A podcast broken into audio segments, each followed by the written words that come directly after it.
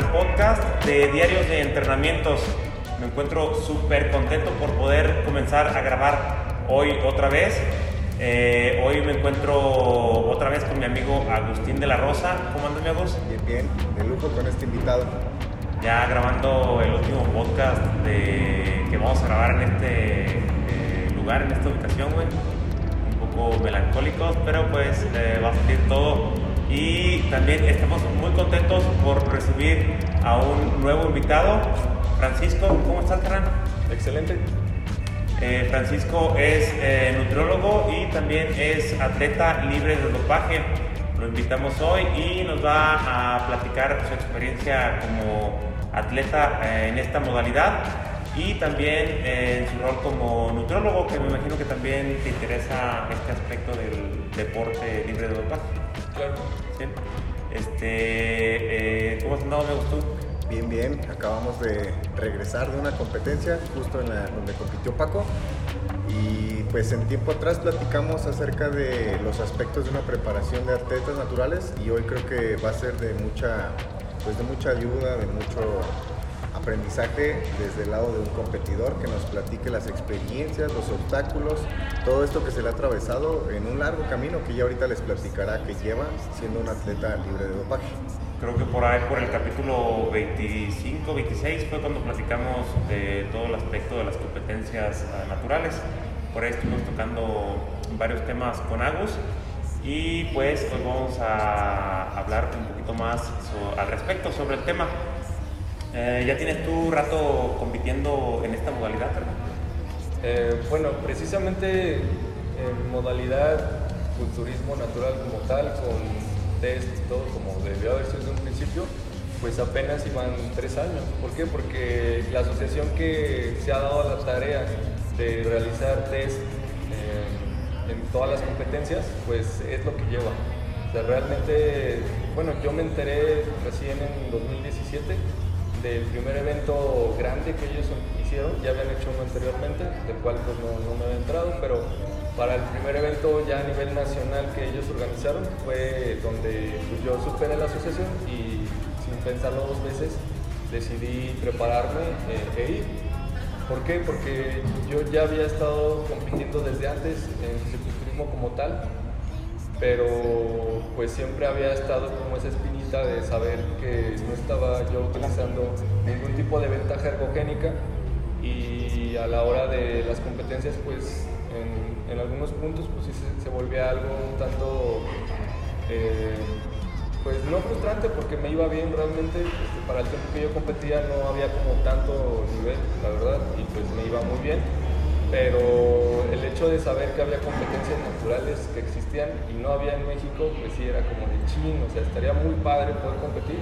Ya posteriormente se dio la oportunidad, entonces eh, para responder a tu pregunta más precisamente, yo empecé a competir hace nueve años en mi cicloturismo eh, a secas, empecé en la categoría juvenil, de ahí este, pues en la que cupiera principiantes o novatos, ya al final solo eran novatos.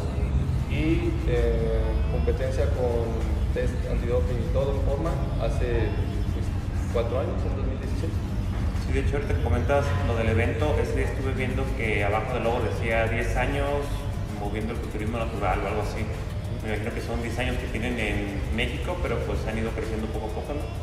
¿Tú ya habías visto alguna otra competencia aparte de esos tres Tienen años? 10 años, o sea, yo creo que lleva 10 años como asociación Mundial. de Latinoamérica, pero ya en países como España y De en hecho, esos me metí lugares ya llevan bastantes años. De hecho, me Imba metí ayer, ayer antier a la lista de la WFB, que eh, me metí ayer a su Instagram y decía, bienvenido la India, bienvenido Pakistán, o sea, donde apenas se van como juntando a, a la asociación. Está... Como que estamos en un punto en el cual está haciendo boom todo esto de culturismo natural, porque pues, es como dice Paco, hace cuatro años eh, era una locura pensar, si tú hacías un comentario así en el gimnasio, a haber una competencia de culturismo natural. ¿Natural es quién? O sea, nadie se la creía que pudieran llegar a esas condiciones de manera natural. Y en el evento que hubo hace poco, la verdad, el nivel ha crecido bastante. Cuando yo los visité hace tres años en México, ha crecido bastante el nivel y pues creo que eso es un punto bueno. Claro que van a haber altibajos, van a haber gente que se esté colando, pero pues eso se trata, de ser una asociación natural y que se den cuenta y lo importante es que de verdad si alguien está usando dopaje y sale positivo, pues que salga la luz y que se dé para abajo. Y me imagino lo que dices, eh, pues eh, lo platicamos un momento antes de entrar a grabar, que es eh, como, hay cierto límite, ¿no? Hasta dónde puede llegar uno de manera natural. Y, me, sí me imagino que es, bueno, tú dices que a lo mejor no tan frustrante, pero me, me, imagino que sí, al momento de que ya quieres avanzar tú más y es más complicado para una persona que no está consumiendo o que no estás metido en el mundo del, del historia, no sé si me da a entender, pero a lo mejor, no sé, empezaste a entrenar con un compa y él se, empezó a chochear y a lo mejor en tres años él ya está 10 kilos más pesado y a lo mejor uno va avanzando poco a poco. Eh, mira, es que ahí, por ejemplo, es frustrante, frustrante, eh, frustrante, si tú te comparas con alguien que usa doping ¿Por qué? Porque como bien lo mencionas, esa persona va a poder progresar en mucho menos tiempo y, e incluso va a poder romper lo que se pueda decir, eh, lo entre comillas, como límite natural, también en poco tiempo, relativamente. A, lo mejor si hablamos de años, pero simplemente una vez que lo rompes, pues ya no lo puedes alcanzar. Ahora bien, a lo que yo me refería más precisamente eh, es que hay un tanto de desconocimiento respecto a cuál es el verdadero límite natural, o sea, qué tan lejos se puede llegar realmente sin utilizar fármacos. Hace años se hablaba de, no sé, algunos 5 o 6 kilos que podía crecer uno de manera natural. ¿Eso es la verdad o se puede, alcanzar un poco No sé, en, por en realidad yo no tengo ningún, ninguna experiencia como ni preparador ni competidor. Yo ya alguna vez llegué a usar esteroides y te platico un poquito de experiencia de ese aspecto. Muy bien. te contesto con otra pregunta, ¿por qué? Porque normalmente la mayoría de las personas ya da por asentado qué tan lejos se puede llegar con, con base a su propio ejemplo o algún otro, o la idea de alguien más, pero no es ningún dato realmente fiable. Ahora, la gente que, que conoce de fitness y relación con la ciencia, porque pues ahora, así como el ciclismo natural como deporte ha crecido mucho, también lo ha hecho como objeto de estudio para la ciencia. Entonces, sí, sí ha habido quien se ha hecho esa pregunta y ha tratado de responderla con base en el método científico, pero tenemos, eh, o sea, eso fue algo bueno porque dio cierta referencia pero también dio pie a que se generara como, como un tope que realmente no tiene como un, sustento significativo. ¿Por qué? Porque se basa en la creencia, bueno, más bien se basa en datos que no representan lo que es el culturismo natural ahora mismo. Se, se basa en, fotografías de, de, los primeros culturistas, por ejemplo. Se basa en las medidas que tomaron de una muestra, que realmente es una muestra pobre, eran muy pocos individuos, y se trató de sacar una fórmula para saber qué tan lejos se puede llegar de forma natural. Entonces, tiene que ver, por ejemplo, con qué tanto puede superar el decimal de tu altura eh, a cierto porcentaje de grasa corporal. Y te, te, dice algo así como de si pasas los, te gusta? 6, 8 kilos de por encima de tu talla, que por ejemplo yo que mido 1,69 y, si peso más de esos, por ejemplo, esos 8 kilos a un porcentaje de grasa de 5 o 6%, ya no soy natural. Entonces, darlo como un dato, eh, una referencia absoluta que te va a decir quién es natural y quién no, lo veo difícil y más tomando en cuenta lo que a día de hoy podemos ver en las ligas de fisiculturismo natural profesional donde tú ves atletas que ya llevan mínimo 20 años entrenando y que con base en, lo que han toda su carrera, pues puedes ver que es una progresión muy lenta, muy pausada, pero constante, donde ves atletas que fácilmente sobrepasan esa estimación, donde pues igual miden unos 70 y llegan con 82, 83 kilos a competencia bien magros, bien definidos, y pues no caben dentro de, esa referencia de decir, ah, es que si pasas este peso ya no eres natural. ¿Y cuál es la prueba que, me dice que ese atleta realmente es natural? No hay una forma absoluta de determinarlo, pero sí hay toda una carrera detrás que tú puedes ponerte a ver eh, cómo ha ido progresando, qué ha hecho, donde si tú lo comparas con alguien que realmente usa doping, este, pues sí hay un mundo de diferencia, o sea, es, es bastante. Entonces, eh, es esa cuestión más que nada, el de que se, se sepa que pues no, no, hay alguien que pueda llegar y decirte, oye, tú nada más vas a poder pesar tantos kilos de, a cierto porcentaje de grasa y de ahí no vas a poder pasar. ¿Por qué? Porque e, es algo muy individual, va a depender de tu genética, de tus años de entrenamiento y la seriedad con la que te lo tomes. Entonces, a mí me parece que pues, está bien como tener cierta referencia para saber qué, qué tan lejos pudiéramos llegar, pero no tomarlo como algo absoluto, porque pues te limita, simplemente te limita. Y es algo que, a la gente que, que, entrena de forma natural nos pasa mucho de pensar, ay joder, ya, ya llevo, no sé, cinco años entrenando, ya gané cierta cantidad de músculo, no creo poder llegar más lejos de forma natural. Y si estás en el ámbito competitivo, eso te condiciona a que en un futuro tomes la mala decisión de utilizar ropaje. ¿Por qué? Porque crees que hasta ahí vas a llegar y ya, cuando realmente puedes llegar mucho más lejos. Eh, ¿Tú cuánto tiempo ya llevas entrenando? Años continuos, 12 aproximadamente. ¿A qué edad comenzaste? ¿Comenzaste en las juveniles? Sí, pero no, obviamente no comencé a, competir eh, inmediatamente. Yo el primer acercamiento que tuve en el gimnasio estaba en la prepa, tenía 16, 17. Llegué ahí un mes, luego tres meses, y luego faltaba seis meses. Era algo muy inconsistente, pero ya, ya había conocido el gimnasio para ese entonces. Logré tener, logré tener cierto avance, pero pues muy pequeño.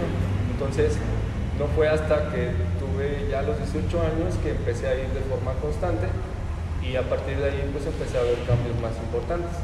Empecé a competir a los 21 años, en el límite superior de la categoría juvenil, pero tuve pues un muy buen año para empezar y fue lo que me motivó a seguir compitiendo a pesar de, a pesar de que eran competencias donde pues me tocó ver chavitos de 18, 19, 20 años llenos de signos de uso excesivo, uso y abuso de, esteroides. Estaban llenos de acné, se veía, tenían ya algunas facciones alteradas, ginecomastia.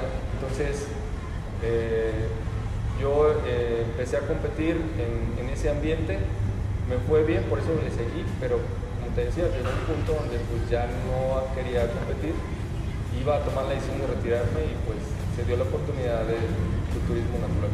Oye, y en aquel entonces eh, nos acercó alguien a decirte, oye, ponte esto, utiliza esto. En competencias no. En competencias era más como, eh, ¿qué estás usando? Oye, oye, andas muy bien, ¿qué te metiste? ¿De cuál estás tomando? Ese, ese era el tipo de, de, conversación que llegué a tener mucho tras bambalinas y donde pues al decir, no, no uso nada, bro, o sea, así como va, eh, o medio se reían o pues ya nada más se iban. Pero fue más que nada en ese contexto, en esa situación. Yo tuve la suerte de empezar en un gimnasio donde no había ese ambiente, entonces nunca hubo ni siquiera como la tentación y alguien que se me acercara y, oye, este, pues deberías usar esto, mira, yo tengo, yo te doy. No hubo eh, esa, ese condicionamiento desde un principio yo nunca tuve la intención de, usar, nunca lo consideré, pero pues a esa edad uno es muy vulnerable, entonces ahora que lo pienso, pues pude, haber tenido la mala suerte de estar en un gimnasio donde hubiera un entrenador que tratara de convencerme y quizá hubiera caído, ¿por qué? Porque tenía 18, 19 años y pues, con, las ganas de uno progresar, quizá lo hubiera hecho, quizá no. Con la información que yo tengo ahorita, con lo que conozco, con lo que sé, definitivamente no lo considero para nada. Pero en retrospectiva, yo, creo que de haber tenido la mala suerte, pude haber caído como tantos otros chavos que les pasa. Entonces, este, pues creo que es un tema que, igual se, se, tiene que dar a conocer, más que nada para la gente que va empezando, de que sepa que el culturismo natural sí se puede, de que se puede lograr un desarrollo de masa muscular decente sin necesidad de utilizar. Días pasados, eh, de hecho los días que anduvimos en la competencia, tuve una plática con Mati, mi novia, y platicábamos, eh, yo le di mi experiencia de las competencias a las que había ido, también es la primera competencia natural a la que puedo asistir, y le dije que si era muy diferente como se ve una como se ve otra, y ya tenía mucho similar a aquellas. Y le platiqué mi experiencia que yo tuve en cuanto a los fármacos, y me pasó lo que tú acabas de comentar. Yo estuve en el gimnasio a lo mejor como desde los 18 años. Ahorita considero que eh, fue siempre mi responsabilidad, o sea, no le echo la culpa a las personas que me acerqué, pero yo sí tuve la mala suerte de acercarme a personas que estaban metidísimas en el pedo del chocho y entonces yo entré los 18 años del gimnasio como un gordito obeso que no sabía ni cuidar su alimentación, ni eh, cuidar el entrenamiento, no desvelarte, o sea, no tenía quien me guiara en esos aspectos, pero salió el entrenador que luego, me dijo, güey, ponte esto, ponte esto otro, y yo apenas tenía cuatro meses en el gimnasio, o sea, ni siquiera tenía un entrenamiento previo que hayas dicho que a lo mejor ya tenía dos, tres meses entrenando y tuve cierto desarrollo, y entonces a lo mejor me interesa por más, a lo mejor lo uso por ese motivo.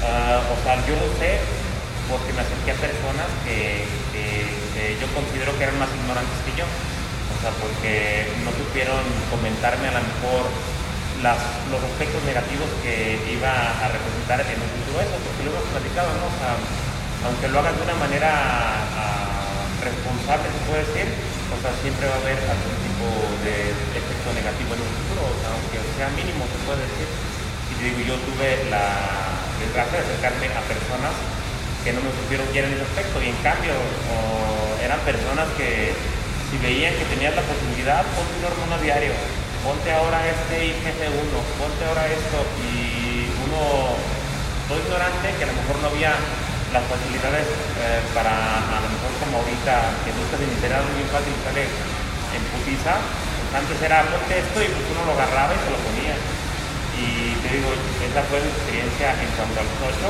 y pues no, yo no me quedé con una buena experiencia en cuanto a eso. Porque después vinieron otras cosas, no sé, por ejemplo, un día yo sentí un dolor en la espalda y, me dijo el vato que me ayudaba, ah, no te vi tan madre para que te regulara, señor. Y yo no sé eso, güey, o sea, pues, decirme, güey, yo qué, güey. Y me dice, ah, no, este, ahorita que salgas, cómprate este, póntelo, güey. Ahorita descanso los 15 días y yo, que no mames, este vato, solo porque le dije a lo mejor yo ya sentía cierto dolor o de esas.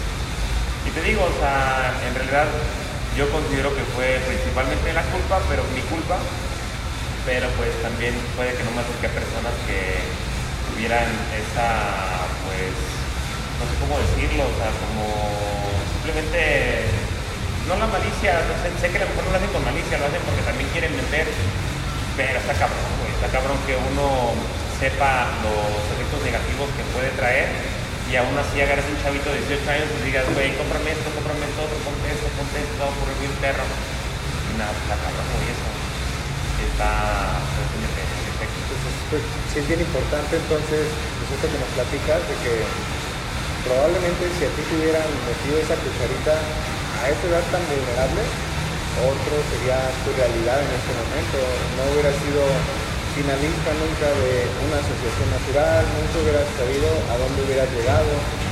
Entonces sí es bien importante como que esa edad de la adolescencia, que es cuando más te acercas a un gimnasio, pues no te acercas para ser un competidor, no te acercas con la idea de usar anabólicos, te acercaste por la idea de a lo mejor tener un mejor autoestima, de tener una mejor cantidad de masa muscular para sentirte mejor contigo mismo y ese punto puede ser crucial para que una persona, como tú lo dices, a lo mejor sin alevosía, pero pues ya nunca vas a enterarte de lo que pudiste haber alcanzado de manera natural. Entonces, pues sí es bien delicado todos estos adolescentes, estos jóvenes que nos estén escuchando, pues que tengan mucho cuidado en el ambiente en el cual están y sepan pues los efectos negativos que causan estas sustancias. Así la uses una, dos, tres semanas, los efectos negativos van a aparecer y no podemos dejar o seguir ignorando la cantidad de muertes que se han reportado en aquellos atletas que han usado dopaje de manera indiscriminada. hay un gran expediente de muertes, sobre todo por aspectos cardíacos, que es lo que más se ha logrado asociar. Entonces, pues sí hay un riesgo muy, muy grave y sobre todo a esas edades que es más delicado todo el eje hormonal que se está manejando en la adolescencia. Le, le rompes toda esa naturaleza tu eje hormonal y probablemente nunca lo vas a poder recuperar, nunca vas a ser una persona con un, pues un aspecto endocrinólogo bien, ¿no? Entonces toda esta esta parte que nos platica Paco, pues creo que sí es bien importante de resaltar ese aspecto. Mucho cuidado las edades eh, y pues sobre todo es eh, a los entrenadores también, pues que tengan algo de ética, algo de moral al estar tratando con estas personas, con este, ese grupo de edad tan vulnerable. Claro. Y bueno, aquí algo que me parece muy importante resaltar, pues es que la mayoría de las veces uno trata de justificar esa decisión aduciendo a que pues solo va a ser un poco, no voy a buscar y pues solo quiero probar, ¿no?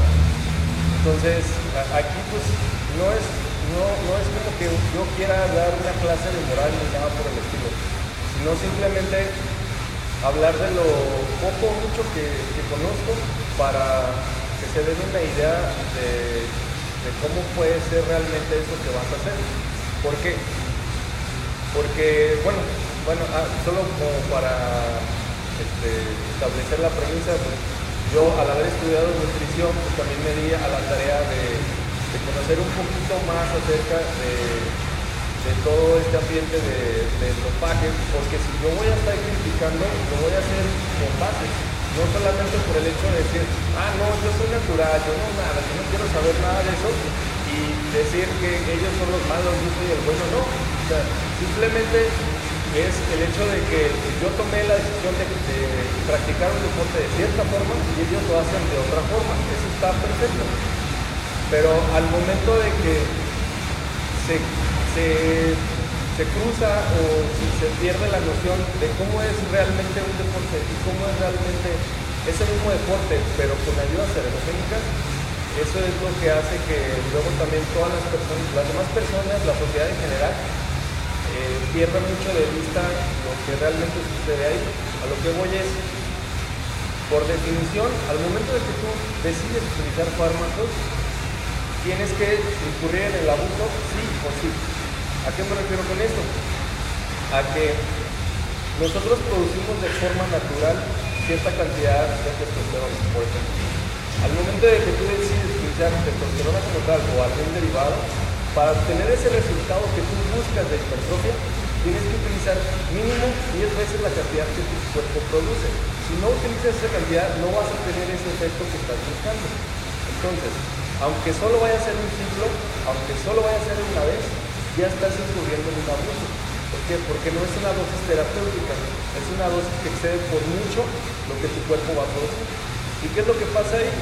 Entonces, la persona que lo prescribe, cuando sabe lo que está haciendo, no conozco exactamente los detalles, pero tengo entendido que como sabe que se va a producir una alteración a nivel hormonal, donde los mecanismos de retroalimentación del cuerpo se van a ver afectados, lo que tienden a hacer es utilizar después, por ejemplo, una terapia por ciclo para tratar de restablecer ese, esa retroalimentación que el cuerpo da de forma natural y por lo cual por un tiempo dejan de funcionar los ciclos. Entonces, ¿qué es lo que hace?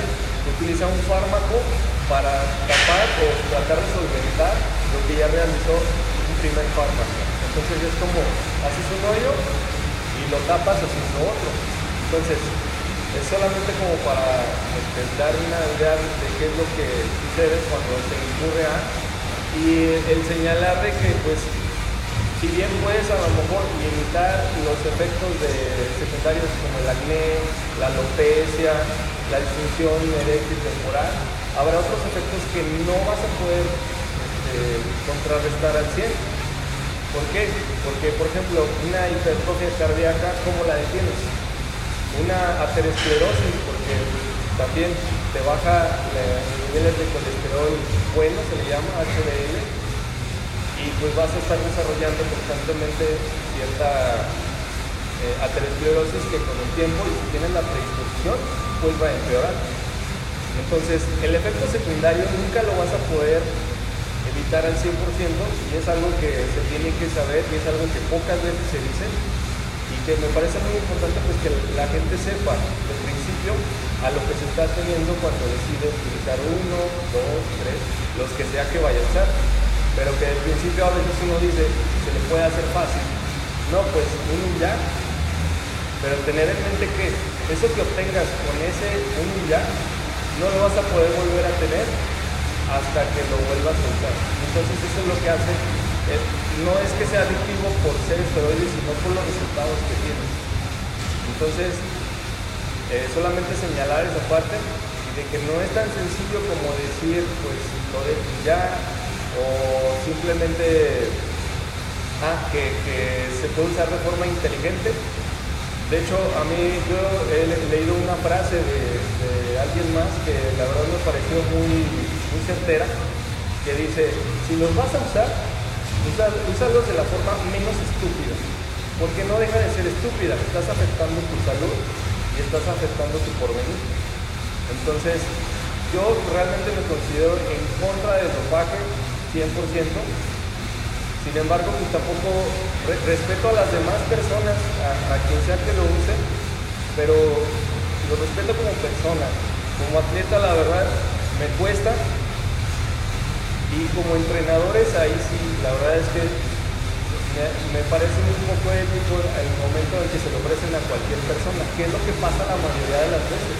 Habrá quien no lo haga, habrá quien sí se siente y le diga al interesado, oye, te puede pasar esto, te puede pasar el otro y tienes esta otra, otra alternativa, elige. Habrá quien sí lo haga, pero lo veo difícil.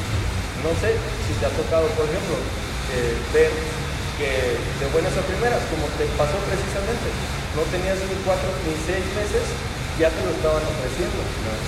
eso es lo que me parece realmente pues erróneo y que no debería suceder.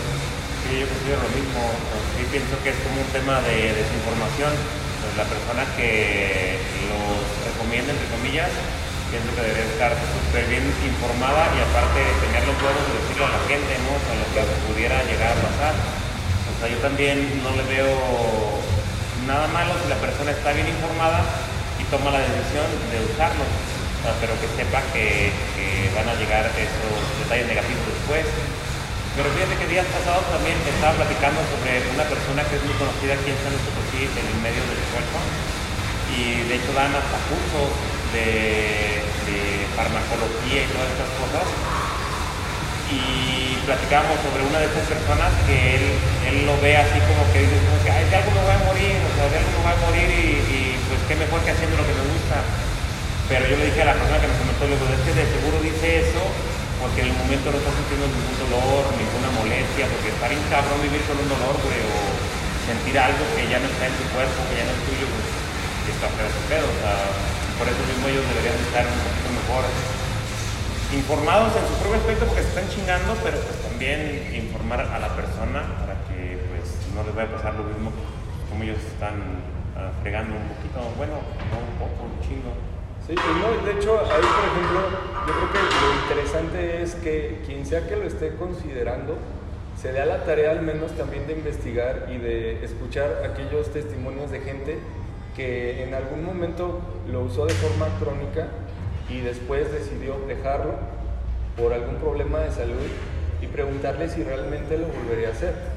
Muchas veces hasta, bueno, a mí hasta risa me da porque sale la anécdota de Ronnie Coleman, el rey del culturismo este, pues, libre, se le llama también.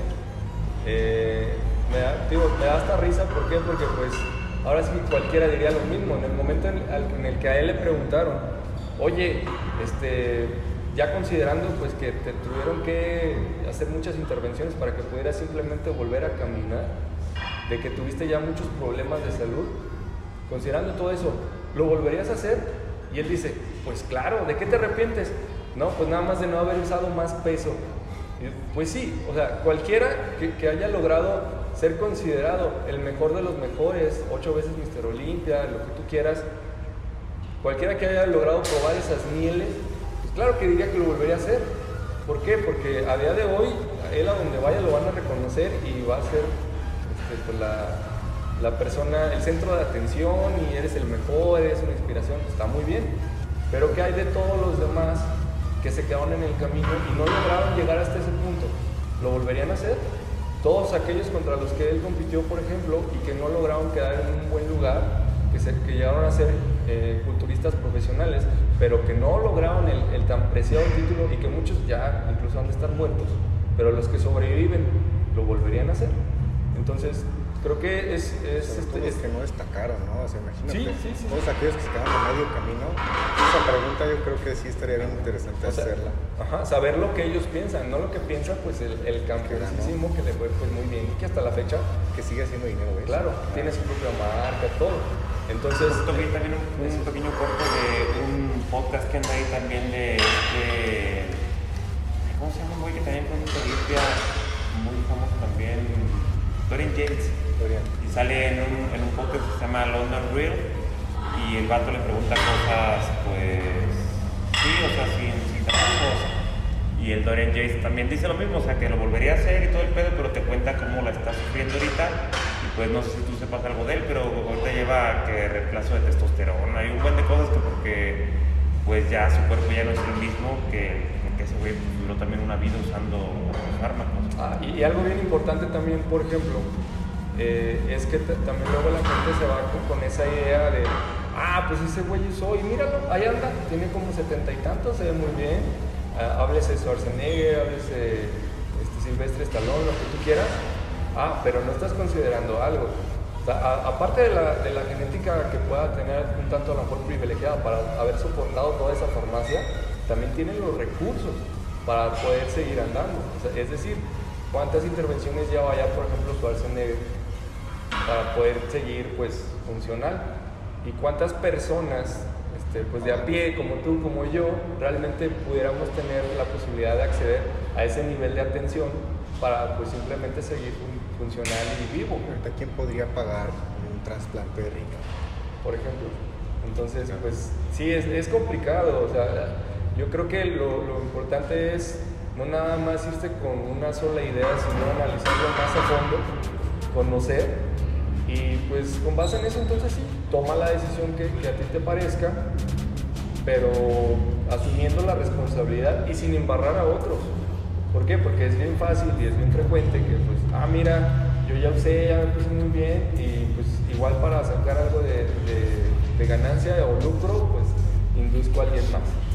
Pero pues ahí te lo digo. Y ese es otro tema también, o sea, que muchas personas porque también ya a lo mejor lo usaron ciertos meses y llegaron a una competencia y ellos llegaron más o ya sienten que es el preparador y ah, que yo también claro. le puedo hacer esto a, a, la persona que se acerque a mí. Sí. Y entonces les dan hasta lo mismo que usaron ellos, o sea, sin, sin siquiera tener conciencia del tema a lo mejor. Y es que también ahí, no que sea la culpa, pero tiene mucho que ver también la, la sociedad en general, al momento de que ve a alguien con cierto desarrollo de hipertrofia, o dice, no, pues ese usa este chocho o esteroide, ese no vale, o por el hecho de tener ya la, la cierto desarrollo, sí, muchas veces pasa que por el hecho de, de que las personas o descartan al mamado que ven o piensan que porque tiene cierto desarrollo sabe cómo hacer que las demás personas logren ese mismo desarrollo. Es decir, la misma gente te llega a dar las credenciales de entrenador, de nutriólogo, de lo, de lo que tú quieras, de endocrinólogo, por el solo hecho de tener cierto nivel. Entonces, creo que ahí se lleva, ¿no? La misma persona se, se, se autoafirma y se, se asume como todólogo y las, la, la, sociedad en ocasiones también lo reafirma por el hecho de, de pues el impacto visual que causa de, su cuerpo. O al contrario, ahorita que estamos hablando también de las competencias naturales, uno te llegué a ver un par de veces antes y también eh, juzgué sin conocerte y decía, ah, ese no güey. Y uno se imagina que a lo mejor te has de comer algo, porque en realidad pues te es muy desarrollado para lo que uno ve a lo mejor un atleta natural, lo complicado que es a lo mejor. Pues claro. que más bien no estamos acostumbrados a ver, por ejemplo, ahorita que viste Paco y viste la competencia natural, pues yo creo que eso es lo que te generó, ¿no? Dices, ay, güey, ¿a poco todos esos son naturales? Porque no estábamos acostumbrados a ver eso, o sea, a ver esa calidad natural, porque era lo que te decían los entrenadores. No, nunca vas a poder llegar a tener una apariencia de competencia natural, los tienes que usar. No, nunca vas a tener un, este, o sea, un papel presentable si no los usas, los requieres para competir. Y eso a mí me, tocó también oírlo muchísimas veces. Y pues te, vas, o sea, te das en una pared cuando llegas a una competencia con esos niveles y ahí pues es, es eso, que como sociedad también ya normalizamos mucho el hecho de que tiene desarrollo muscular con esteroides, cuando en realidad pues no podríamos juzgarlo nada más por ver. Tendríamos que hacer un examen de sangre, tendríamos que conocer todo su tiempo que lleva entrenando, como bien lo dijo Paco hace rato. Entonces, también ese es como que un obstáculo con el cual se ve siempre el atleta natural. El día platiqué también con Franco Saldaña, uno de los organizadores de la competencia, y me comentaba que... Saludos a Franco. Saludos. Y me comentaba también que, agarran a los competidores como los ven, o sea, que te vieron muy mamado y por eso te hablan para, que, para checarte, para, para regresar. Y yo tenía la idea, yo le digo, pero es que yo tenía la idea de que es aleatorio. Y me dice, bueno, pues es aleatorio, pero también vemos a ciertas personas que eh, no concuerdan con lo que uno piensa que debería de ser y pues los tenemos que checar también sí, pues está bien que chequen a todos, pero sí, muchos sorprenden a, a, lo mejor con el desarrollo que el día de la competencia. Sí, yo nunca había ido a ninguna competencia de este estilo y la verdad se unos súper bien, súper bien. Que hablando de ese día, ¿cómo te fue a Ya no me quería ver al final. Mm, pues no como esperaba, pero pues al menos me traje dos terceros lugares. en uno de ellos, pues la categoría eh, no lo cumplo con esos criterios, pero pues igual, este, pues me meto a ver qué. Entonces, este, ahí fue la de Men donde pues, realmente lo que tengo entendido que se busca pues es una estructura más fina, eh, un, cuerpo como más, con ciertas proporciones como más de modelo, eh, y pues quedé en tercer lugar. Y en la categoría que a mí me interesaba, que es fisiculturismo como tal, eh, pues también quedé en tercer lugar. Entonces, pues Planeo seguir eh, para competir en próximas, próximos eventos y pues lograr ese primer lugar. Muy bien, muy bien. Yo estuve revisando los videos y por ahí tenemos unas grabaciones de donde ya estabas en competencia al lado de los que ganaron también los primeros lugares del absoluto. Y la verdad ya te veía muy mamado al lado de ellos, pero la verdad no desconozco también los criterios que, que llevan los jueces para poder checar estas cosas. ¿Tuviste al, al que ganó el absoluto? Sí, me quedé hasta el final. Sí, se la merecía. Ay, pues es que es un deporte de apreciación en el que a ti te parece, por ejemplo, que tú viste a uno mejor y al otro juez te parece otra cosa. Entonces sí es muy difícil eh, y me parece como que muy, muy atrevido, es decir, merecía ganar cuando pues ahí habían seis jueces, ¿no? Entonces pues a seguir trabajando, no hay otra. de hecho, sí, es que es algo bastante subjetivo. Y pues de principio uno tuviera, tendría que, para poder opinar un tanto, digamos, con autoridad, pues tendría que tener al menos uno cierta, cierto conocimiento a nivel de jueceo y de los criterios de la asociación. Eh, a lo cual pues yo sí me di a la tarea de investigar, me metí al seminario de jueces que fue este, de forma libre y pues me pareció muy interesante saber realmente qué es lo que les interesa evaluar y cómo lo hacen. Aquí lo único es que pues yo sí me quedé con las ganas de, pues al menos tener la hoja con la retroalimentación. La pedí verbal, este, hablé con cuatro de cinco jueces, cada uno me dio su punto de vista, me dio una opinión crítica, la cual agradezco mucho, pero igual me hubiera gustado también que hubiera habido una, eh, una retroalimentación eh, en en papel, porque de hecho tengo entendido que WNBF Internacional sí la hace, te da, te dice de los tres criterios principales que considera, eh, cuánto sacaste en uno, cuánto sacaste en otro y cuánto sacaste en el otro.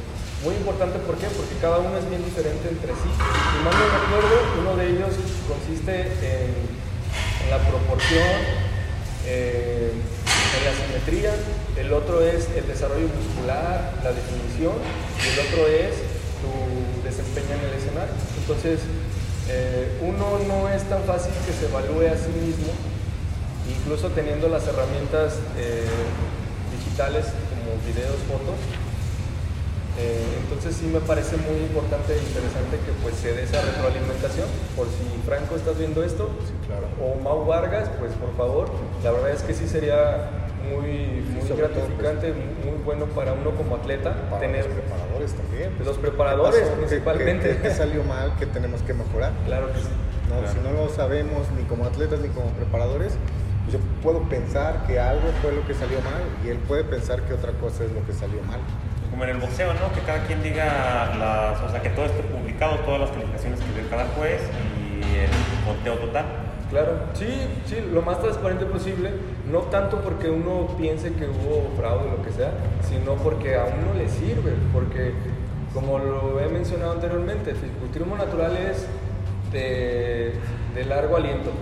Y de algo muy interesante y que me gustaría abordar también, eh, bueno, antes de cerrar la parte anterior, eh, pues que sí son muchos años los que uno puede llegar a durar compitiendo y pues qué mejor que cada vez ir mejorando la versión anterior, que es algo factible de hecho, y teniendo esa base de la retroalimentación, pues creo que sería bastante satisfactorio. Y bueno, lo que quería mencionar también eh, es, es, que em, es un deporte un tanto curioso, porque a diferencia de, la mayoría de todos los demás deportes que se pueda considerar de alto rendimiento, donde tu pico de, de rendimiento, válgase la redundancia, lo, logras entre los 15 y los 25 años aproximadamente y donde ya después no puedes aspirar a rendir más, o sea, simplemente vas bajando, decreciendo, decreciendo. Hay otros deportes que son un poquito más longevos a lo mejor, como la carrera de fondo, pero la mayoría de los deportes, tú ya pasando los 25 ya eres viejo y ya no vas a rendir igual que un joven. En este caso no, en el fisicoturismo natural tú puedes aspirar a ir mejorando cada vez más, incluso en tus 30, en tus 40, hasta los 50 quizás.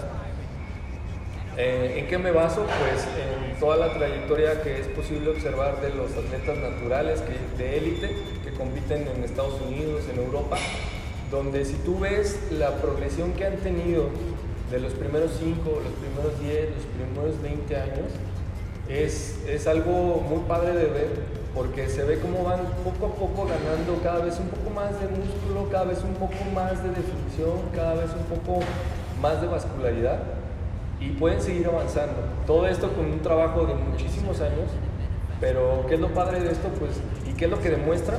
Que es un deporte que es sostenible a largo plazo y que puedes ir mejorando, no necesariamente como la mayoría de los deportes donde pues el rendimiento francamente se va a tener que ir disminuyendo por las condiciones pues, del mismo cuerpo, o sea, que es demasiado estrés, que es demasiado desgaste, y en el culturismo natural no. La hipertrofia sí puede ir incrementando incluso a partir de la tercera década, sin problema. Y esto va en contra con el límite natural totalmente. Ah, aparte. sí. O sea, va en contra con la idea de un límite natural que alcanzas en 5 o 6 años.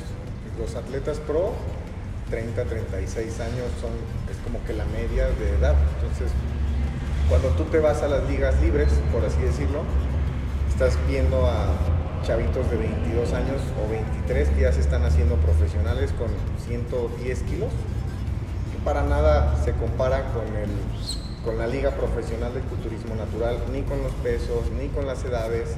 Entonces, si tú eres un chavo que se está interesando en competir en una liga natural, no son los mismos tiempos, no es el mismo proceso, es un proceso muy acelerado el que se da en la liga libre, pero acelerado a qué costo y a qué factura que te va a costar, ¿no? ¿Qué tanto creen que tenga ahí que ver la genética? El otro día vi eh, un capítulo de este vato americano que se llama Jeff, Jeff Nippard, invitó al, al campeón juvenil del gabacho, no pasaba de 22 años el vato y estaba bien cabrón, güey, parecía un clasificado de la abierta, tipo, pues se veía muy, muy grande, pero era también eh, de raza morena, tal vez todo esto tiene mucho que ver también.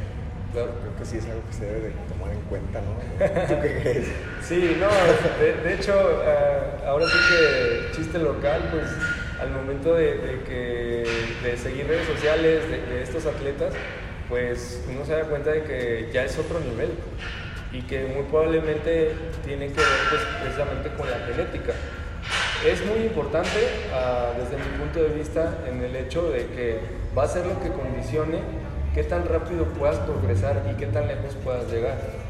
Eh, eso es definitivo. O sea, tú no puedes eh, decir, aquí la meritocracia no aplica.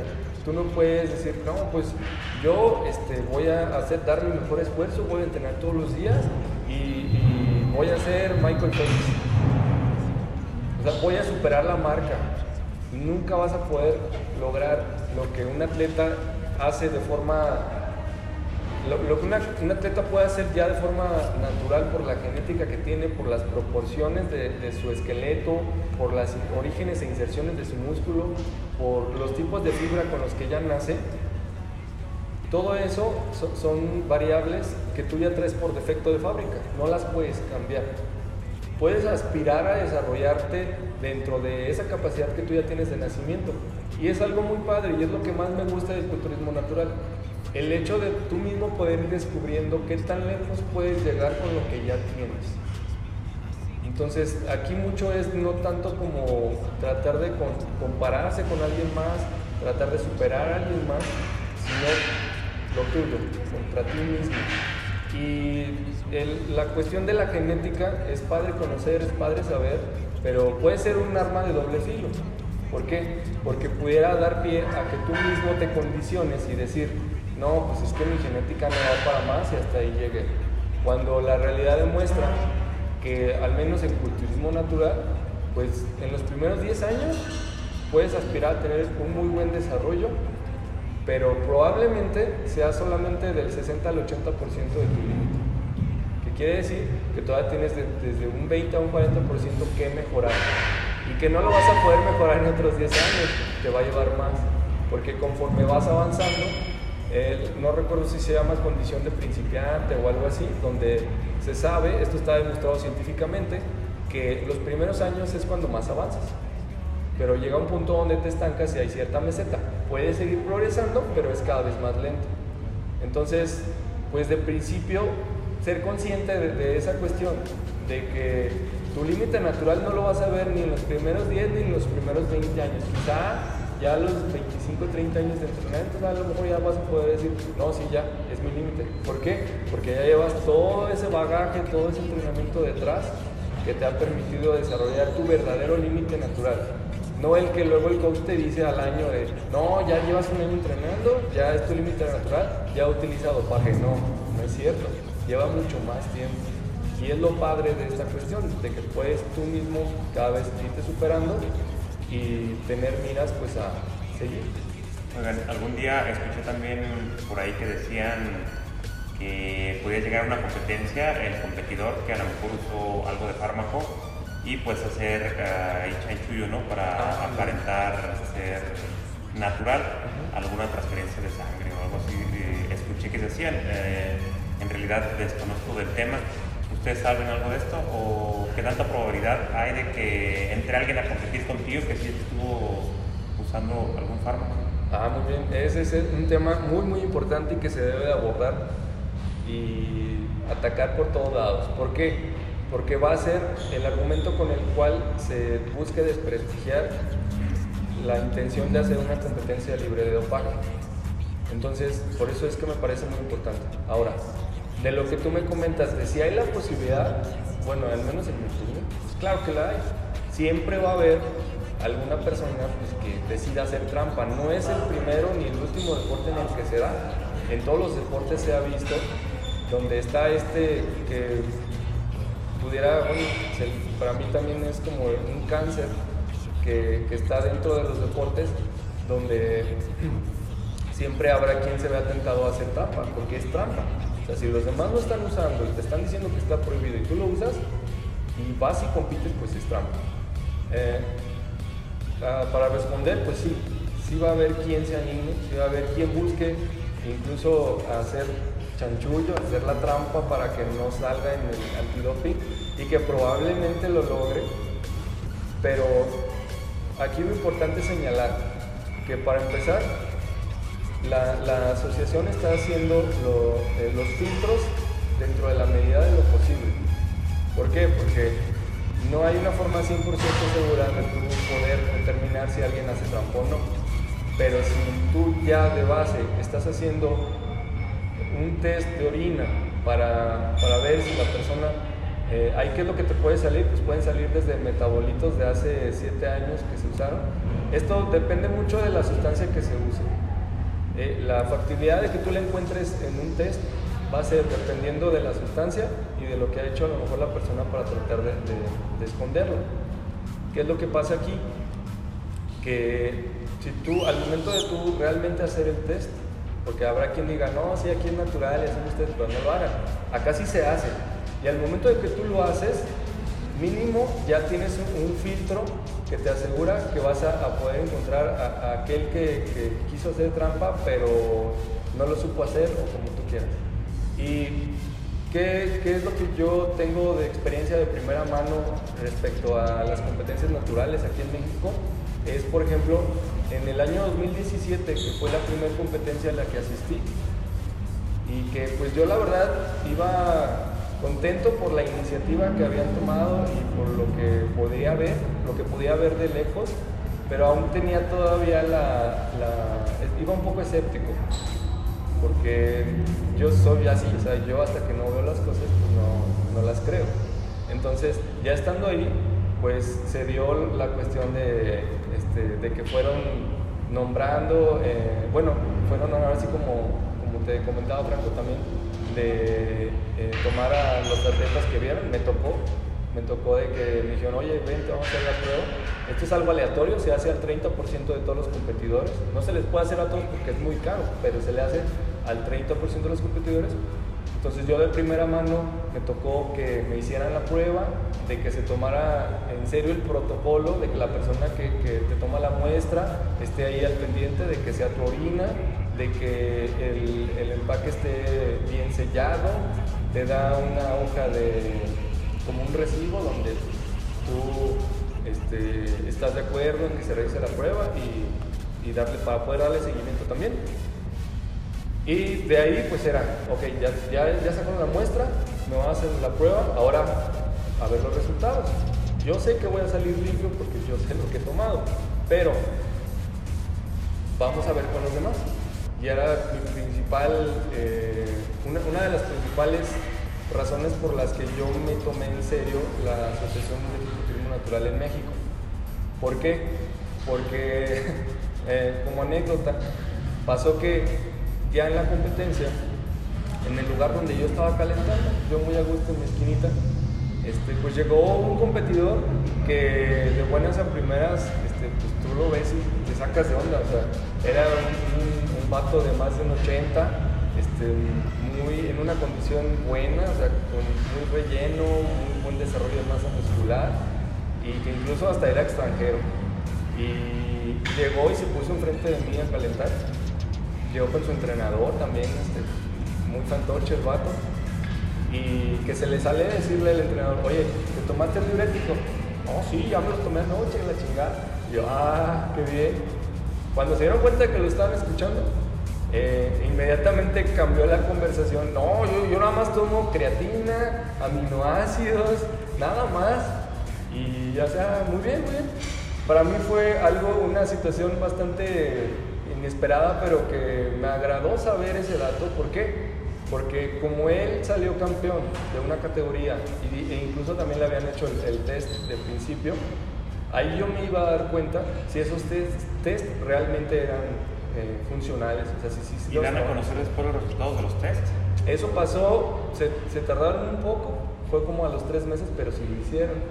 ¿Y qué fue lo que salió? Pues bueno, para empezar este chavo que, que había ganado una categoría y todo, salió positivo y creo que como otras dos o tres chavas. Chao. Chavas. Entonces, pues ese nivel de la competencia, yo también la verdad no quisiera meter ahí mi cuchara si desconozco el tema, pero vi una chava que creo que, que, fue la que ganó el absoluto y la verdad se le veía un mega cuerpazo, que a mí también me hizo dudar, o sea, pero pues bueno, o sea, te digo, es, eh, yo también desconozco del tema, pero sí se me hizo raro también verla, porque la vi varias veces ahí caminando y modelando, o sea, pues estaba bien cabrona, pero pues bueno, o sea, es que sí, te digo, e, esto se vale dudar, o sea, y yo la verdad no tengo ningún problema. La verdad es que ya estoy acostumbrado y no es porque yo tenga el nivel de los dioses, porque yo, para mí mi referente pues son los culturistas profesionales. Para mí e, esa es mi, mi referencia donde yo digo, ah cabrón, pudiera llegar más lejos. Y existe quien ya lleva ahí sus 25, 30 años de entrenador, tiene muy buena condición por todo, toda esa carrera que lleva para mí es natural y yo quiero llegar a eso. Quizá, este, no sé, no sé cuánto me falta, a lo mejor 5 o 10 años. Este, pero digo, es, se vale, la, gente al no tener ese referente, al no conocer qué tan lejos se ha llegado de forma natural, pues obviamente va a tener ese sesgo de decir, al, ver en la competencia a alguien que se, que se, vea mejor que uno o que uno lo sorprenda simplemente decir, ay, este güey ya lo trae, o a lo mejor se vale dudar, pero ahí es donde entra principalmente pues, la seriedad de la asociación y, pues cumplir a rajatabla para empezar pues con los test y hacer valer esos resultados, que como te comentaba, el primer año donde yo competí, donde esta persona que, que me tocó ver de cerca y saber que, que, estaba usando al menos diurético y quién sabe cuántas cosas más, este, eh, saber que, que, sí se está, que sí se realizan los test, de que sí detectan las cosas y de que sí hay las sanciones. El chavo tuvo que regresar la copa, eh, las chicas también tuvieron que este, regresar los premios y pues están vetados, ellos ya no pueden volver a competir ahí. ¿Por qué? Porque pues ahora sí que los descubrieron en la trampa. ¿Saben si hay eh, toda una lista de las sustancias que prohíben? Sí, de hecho compagina con la WADA con la Agencia Mundial Antidopaje. La voy a descargar y la voy a dejar ahí publicada también abajo del podcast para que puedan saber qué sustancias son las que prohíben.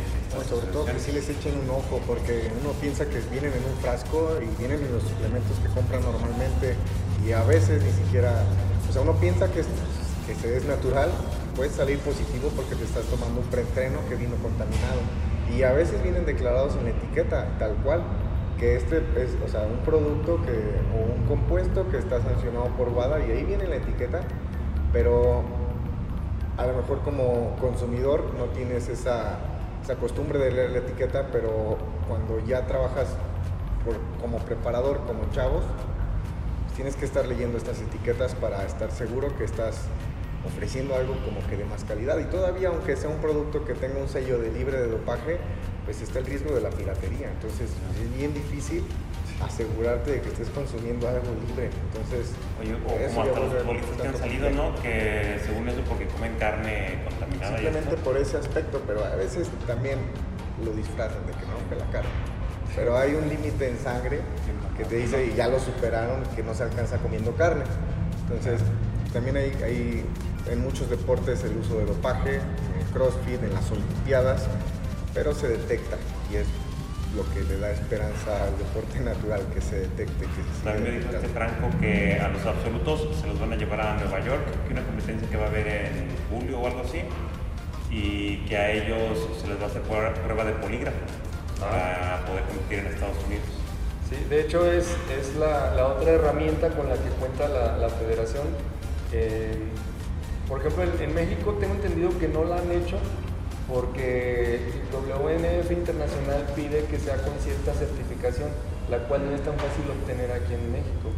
Eh, es algo muy importante también porque es, un filtro que si bien pudieras tratar de, de brincarlo o de hacerle trampa, no es tan sencillo. De principio uno puede decir, ah, no, pues nada más he hecho mentiras y ya, pero no cualquiera lo puede burlar.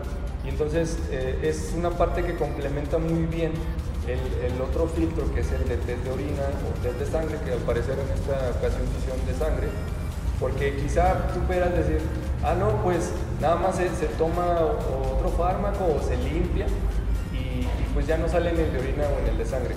Pero luego te lo van a preguntar, explícitamente te van a decir, oye, ¿has consumido algo de esta lista de las cosas que están prohibidas? Y te van a monitorear todos tus signos, te van a monitorear algo que pueda detectarse donde ellos no es tan sencillo como decir, ah, se puso nervioso, ya por eso está mintiendo. No, de hecho eso está, eh, desconozco exactamente el mecanismo por el cual lo, lo, detectan, pero al menos tengo entendido que no es tan sencillo como decir, ah, ya se quitó, ya, ya dijo mentiras, sino que el poligrafista lo que hace es detectar como el patrón primero te hace unas preguntas como muy tontas y luego te hace otras preguntas donde claramente estás mintiendo o, puede, o estés diciendo la verdad. Entonces detecta como tu patrón de cómo tú, tu, cómo tu cuerpo reacciona o se expresa de forma involuntaria cuando tú dices una mentira. Entonces, un nivel de control de ese tipo no cualquiera lo tiene. Hay, eh, ¿Qué es lo padre de se puede prestar a falsos positivos? O sea, se haya puesto nervioso. Claro, claro, pudiera ser, pero de hecho precisamente es por eso que, de principio es como esa cuestión de, a ver, la persona por defecto va a estar nerviosa porque va a tener diferentes, este, va a estar siendo monitoreada por diferentes medios y pues ahora sí que la va a sentir. Pero precisamente por eso se hace el principio de hacer ciertas preguntas donde se va a poder detectar como la cómo funciona, cómo reacciona el cuerpo cuando dice la verdad a que cuando miente. Entonces, que también ya está la prueba previa que se hizo de sangre, o sea, ya no sería como para rectificar. y, pues sí, siempre va a haber la posibilidad de un falso negativo, que este, pues la verdad es que no sé qué proceda en esos casos. Probablemente el atleta pudiera tratar de impugnar y, y que se haga una segunda prueba. Desconozco pero no he sabido de un caso donde se haya descartado al atleta por polígrafo y que el atleta pues este, haga el reclamo y, y, pues simplemente se cree el conflicto. No he sabido qué sucede en estos casos, es un tema interesante, pero lo que sí sé es que sí se ha descartado a varios competidores en, en, en otras competencias ya grandes por este medio. Entonces, eh, creo que es una herramienta bastante interesante y que cuanto, más, cuanto antes se aplique en México, mejor. ¿Por qué? Porque vas a evitar que suceda lo que pasó en, esta situación de, 2017, donde te digo pues que hubo, eh, si bien sí se logró detectar y sí hubo las sanciones, en el momento pues ya tuviste a varios atletas desplazados donde hubo un primer lugar que se merecía su primer lugar, pero no lo tuvo por esta persona que decidió entrar así. Oye, pero qué necesidad me pongo a pensar y pues para eso están las competencias eh, libres para las personas que usan algún tipo de fármaco. O sea, qué necesidad de irse a meter con las personas que están declarando ser naturales. Pues fíjate que yo, yo pienso que tendría que preguntársele tal cual pues a la persona que lo decide. Porque de buenas a primeras yo me imagino que pudiera haber como diferentes situaciones por ejemplo, el, el vato este que te comentaba, pues ya estoy seguro que fue así de, ay, sí, dicen que son naturales, pero yo voy y no hay pedo. O sea, como que no se tomó en serio el hecho de que dijera WNF este, y que, le estuvieran diciendo que era para naturales. Quizá el vato pensó que no iban a hacer ningún test y pues salió que sí. Esa es mi teoría. Pero podrá haber alguien más que con toda la intención, con toda la alevosía, diga, no, yo este, nomás uso poquito o voy a hacer la trampa y, no hay bronca porque quiero ganar. No lo sé, es lo único que se me ocurre ahorita. Podrá haber alguna otra justificante de, de, alguien que se anime a hacer eso, pero pues te digo, ya habría que preguntarles quién sabe cómo se la vendan. Y es que aparte cuando tú te inscribes, no es por hablar mal de ninguna asociación, pues si tú te inscribes a una asociación libre dopaje, digo, sí, y de culturismo libre, te dan una hoja te da una hoja donde tú, hay un párrafo que te dice, yo como atleta declaro que nunca he usado sustancias dopantes. Háblese de la asociación que sea, y tú estás desde ahí ya mintiendo, entonces también se puede prestar. Hay una asociación que se llama Musulmania. Promueven que es el culturismo natural y está llena de falsos naturales. Entonces eso también se presta a que si sale otra asociación que promueve el natural, decir, ay, sí, natural, pues ven los de a todos usan. Y se vayan y se cuelen ahí, pero lo importante fue que sí se dio positivo y que ya no se lo van a tomar con, o se tan a la ligera esa asociación. Yo me acuerdo hace años que en esa categoría, con esa competencia andábamos como José Ulises, un muy moreno. Ah, sí. Y en ese entonces se veía bien cabrón y ese güey decía que las universidades le hacían estudios en la sangre y todo, para que estaba tan cabrón. Y ahorita lo ves, güey, ya nada que ver lo que era hace años a comparación de ahorita. Hay varias fotos donde se le ha visto ginecomastia a ese atleta, entonces, ¿por qué vas a tener ginecomastia? Oigan, y en cuanto al jueceo, ¿qué piensan? ¿Creen que los jueces también deberían de tener un concepto natural? O sea, que no vengan de competencias de donde ya estuvieron a lo mejor juzgando a personas que usaron fármaco, pero que también a lo mejor ellos fueron usadores de fármaco. ¿Creen que eso tenga que ver o creen que ya sea irrelevante? No, bueno, es que eso que tú señalas de que si fueron jueces o son jueces en otras asociaciones, para mí no tendría mayor motivo de, rechazo si ellos son conscientes de lo que ya hay afuera. ¿A qué, me refiero con esto? A que el culturismo natural en México, al menos desde mi punto de vista, están pañales. No, no lleva nada. A lo mucho son cinco años de que se empezó a hacer. Eh, entonces, eh, no hay como una referencia, al menos a nivel nacional, de qué tan lejos se puede llegar. Entonces, ahí de, base creo que ya hay un sesgo. Entonces, pero si ese juez ya se dio a la tarea de, ver qué es lo que se da en otros lugares, donde ya lleva muchos años de que a lo mejor también se encargue, se tome la, la precaución de capacitarse con con, la, asociación madre, que vendría siendo WNF Internacional, pues no tendría ningún problema porque tendría que tendría que calificar conforme a, esos criterios, conforme a ese conocimiento. Algo que sí no me agradó mucho y pudiera, que bueno, para, es una crítica que yo tengo hacia, es el hecho de que he escuchado a más de un juez decir de WNF decir, que ellos a simple vista ya saben quién sí trae y quién no trae alguna ventaja erogénica prohibida. Y eso la verdad sí me causa mucho conflicto, al menos a mí, porque tengo entendido, o al menos, al menos que yo sepa, no hay un método fiable con el que tú puedas decir, ah, esta persona este, sí trae algo, esta persona no trae algo. Hay, hay, este, hay situaciones pues obvias, donde si tú ves a un IFBB Pro, pues obviamente eh, es un nivel estratosférico que rebasa por mucho incluso a los atletas naturales de élite y entonces sí dices, no, pues esta persona trae algo. Pero hay puntos medios donde a lo mejor un competidor se ve muy bien y los demás pues no andan tan bien y tienes esa comparativa y pudiera a lo mejor decir, ah, no, es que este sí trae algo. Entonces, la verdad es que sí me, causa un poco de conflicto esa parte, el hecho de que yo saber que, ellos me dicen, eh, pues es que se ve luego, luego, ah, ¿cómo lo detectas? Eso es lo único que a mí me gustaría saber. Pero de ahí en más, independientemente de si pues sea en otra asociación o de si él mismo ha usado fármacos, eso la verdad a mí no me incumbe, a mí lo que me interesa es que me evalúen conforme a los criterios que deben ser pues que le den el primer, segundo y tercer lugar a quien se lo merezca. Es lo único. Platicábamos días pasados sobre esa ignorancia, ¿no? Que muchas veces uno juzga de que, ay, no tiene los hombros bien redondos, ese güey está chocho. Y platicábamos eso, ¿no? Que es más que nada una falsa creencia. Más, hay quien puede tener los hombros muy bonitos y pues no todos. Sí, no, totalmente variable, o sea, una persona con una estructura ósea puede desarrollar unos hombros de una manera, a una persona con otra estructura ósea, una persona con una genética distinta, una persona con muchos más años de entrenamiento.